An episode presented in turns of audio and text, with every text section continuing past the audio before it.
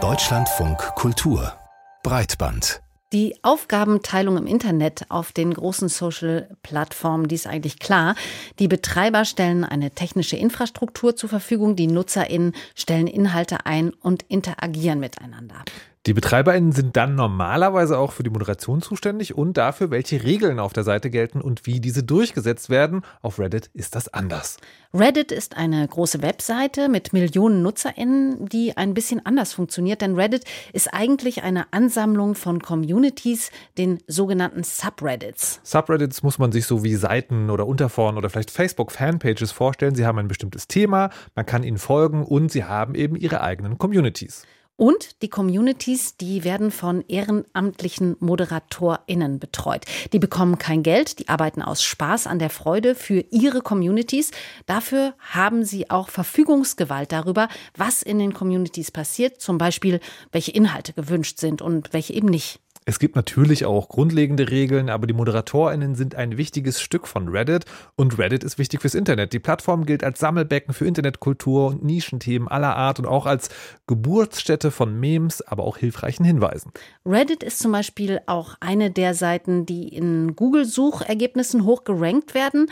Das war allerdings in den letzten Tagen seltener der Fall, denn ein relevanter Fall des Moder ein relevanter Teil vielmehr der Moderatorinnen, die streiken und und haben ihre Communities auf privat gestellt, also so, dass sie von der Öffentlichkeit nicht mehr gesehen werden können. Grund dafür sind Änderungen, die die Plattform bis Ende Juni vorhat. Mit denen ist jedoch die Community nicht einverstanden, weshalb sie sich gegen den CEO, den Chef von Reddit, auflehnt. Hagen Terschüren hat die Einzelheiten für uns. Im April hat Reddit angekündigt, dass sich etwas ändern wird.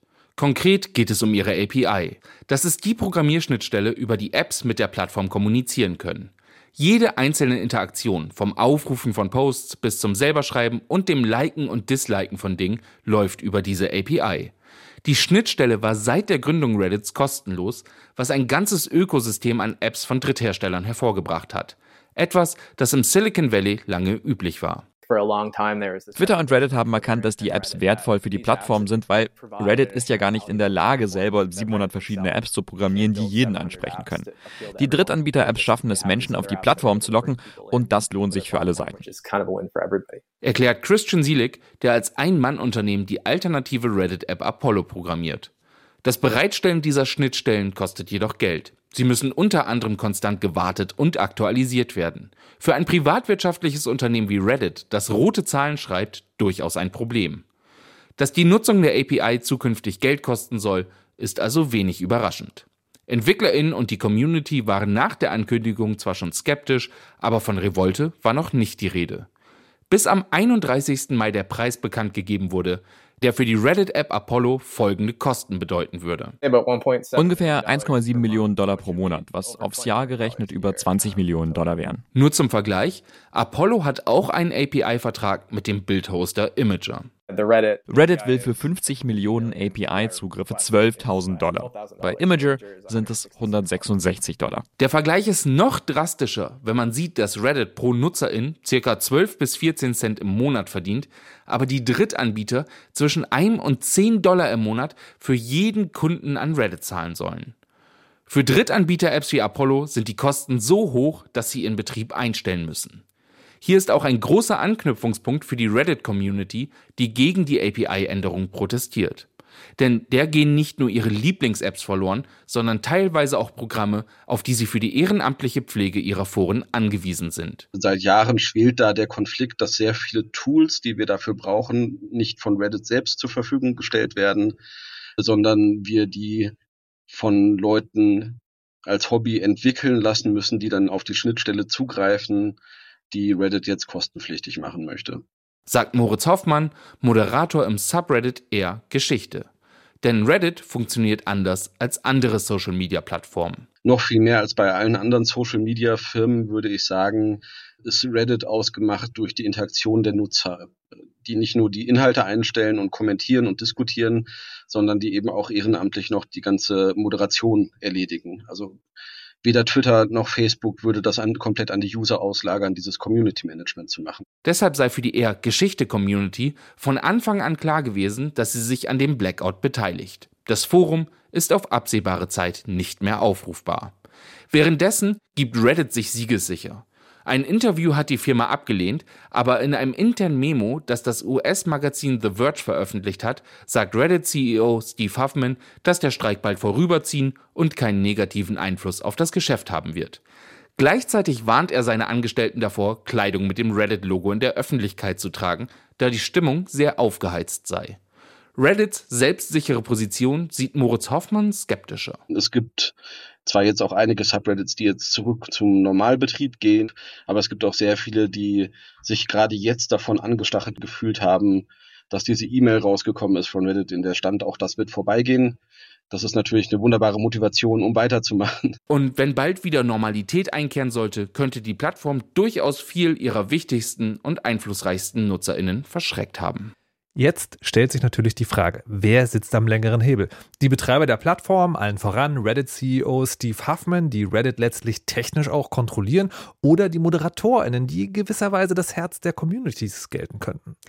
Das wollten wir von Simon Hurz wissen. Er ist Journalist mit digitalem Schwerpunkt und ist einer von zwei Köpfen hinter dem Branchen-Newsletter Social Media Watchblog. Wir wollten von ihm wissen, welche Auswirkungen der Streik überhaupt hat, weil wenn man das klassische Bild von einem Streik nimmt, dann geht es ja darum, dass ArbeiterInnen eine Firma in die Knie zwingen, weil nichts mehr produziert wird. Wir wollten deshalb als erstes von Simon Hurz wissen, könnte dieser Streik, wenn jetzt noch länger ginge, wirklich zur Gefahr für die Firma Reddit werden? Ich würde sagen, wenn sich noch mehr Subreddits anschließen und dauerhaft streiken, dann wäre es definitiv eine Gefahr. Im Moment ist es so, also die, die offiziellen Zahlen von Subreddits, obwohl also eine signifikante Zahl an Subreddits im Streik sind. Das waren ursprünglich von Montag bis Mittwoch waren es mal so knapp 8500. Jetzt sind es noch ungefähr 5000, die auf privat gestellt sind.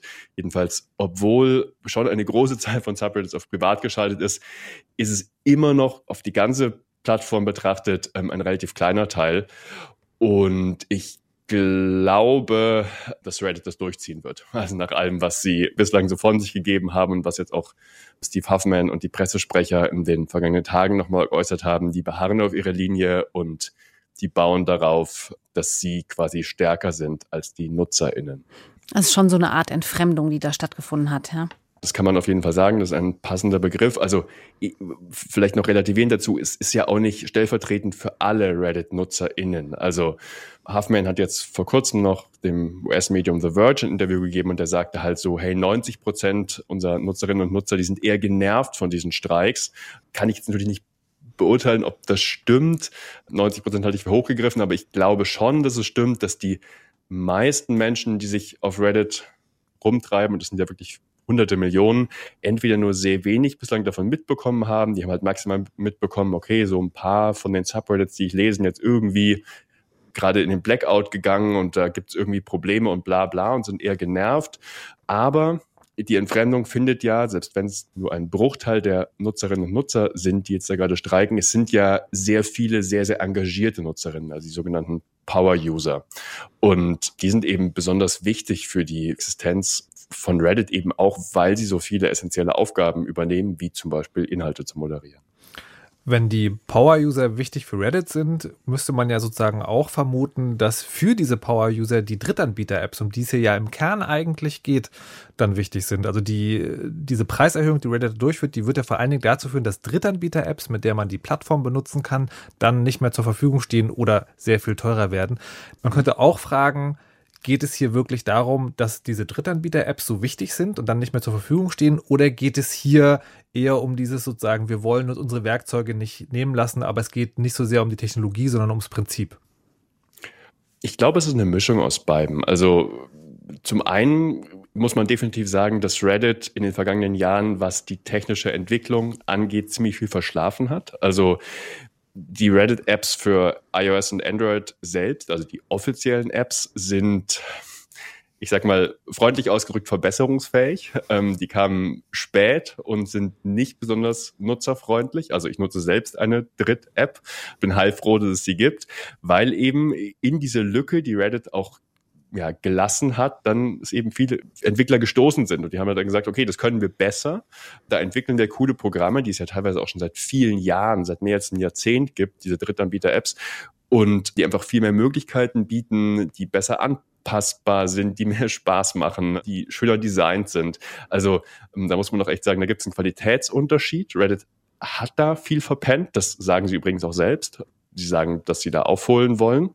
Aber ich glaube eben auch, dass es so ein bisschen ums Prinzip geht und um die Art und Weise, wie sich Reddit da verhält. Und ich denke, dass sie 50, mindestens 50 Prozent der aktuellen Eskalation sich hätten sparen können, wenn das Ganze einfach ein bisschen freundlicher, verständlicher kommuniziert worden wäre und vielleicht, wenn sie inhaltlich zumindest diese Frist ein bisschen verlängern würden.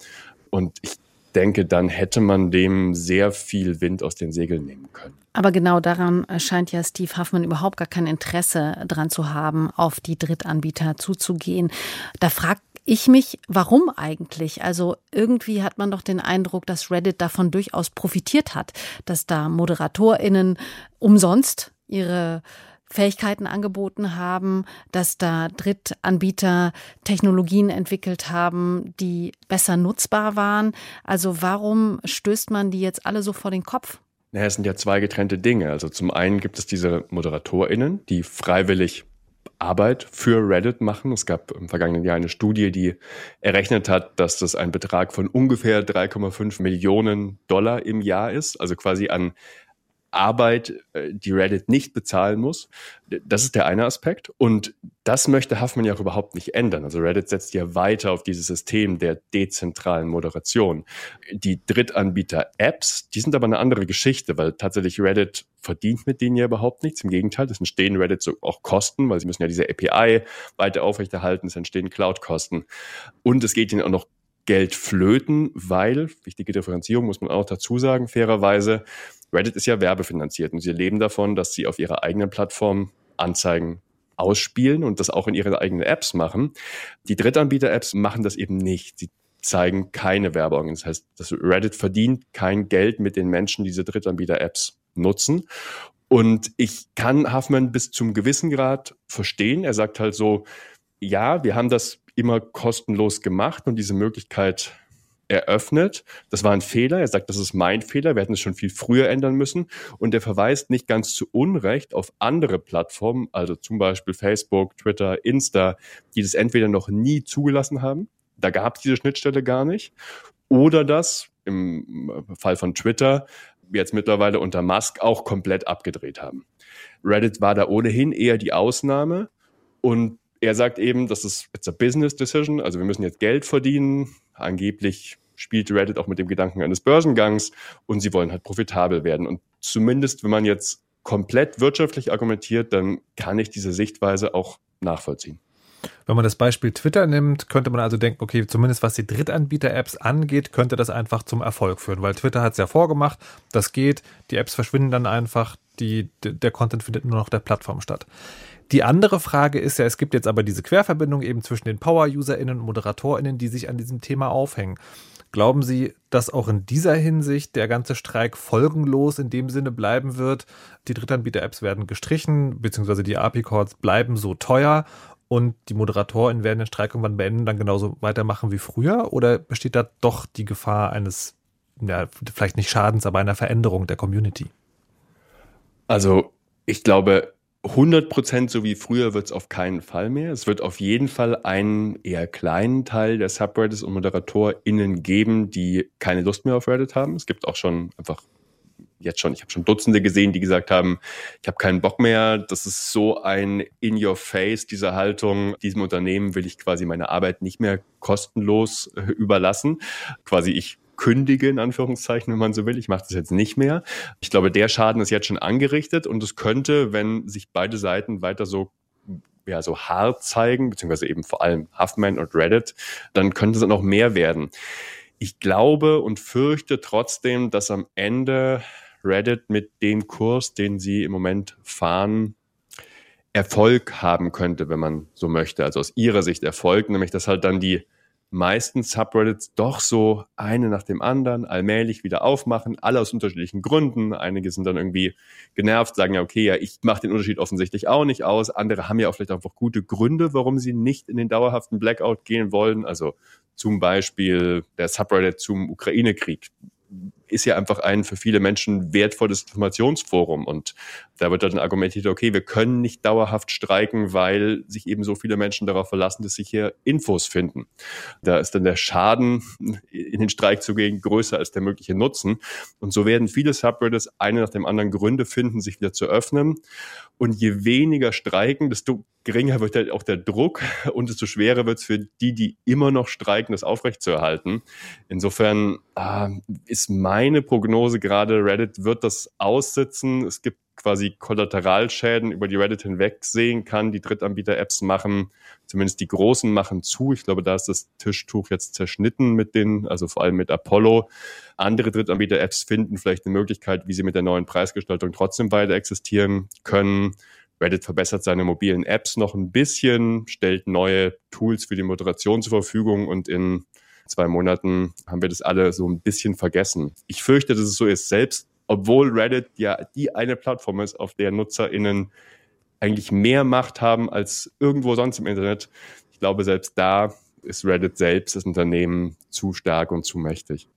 Simon Hurz, Digitaljournalist und einer der Betreiber des Social Media Watch Blog Newsletters über den Streik auf der Community-Plattform Reddit. Wir danken für das Gespräch. Wir haben das Interview gestern aufgezeichnet und es ist einige Bewegungen in der Sache, die wir noch nachtragen wollen. Reddit hat jetzt über einen offiziellen Account und in einem NBC-Interview in Aussicht gestellt, dass ModeratorInnen, die sich am Streik beteiligen, möglicherweise einfach ersetzt werden wollen. Und in dem NBC-Interview mit Reddit-Chef Steve Huffman stellte sich auch heraus, dass der Vergleich mit Twitter tatsächlich angezeigt ist. Huffman hat nämlich explizit in diesem Interview herausgestellt, dass die Art und Weise, wie Elon Musk Twitter wirtschaftlich betreibt, ein Vorbild für ihn ist.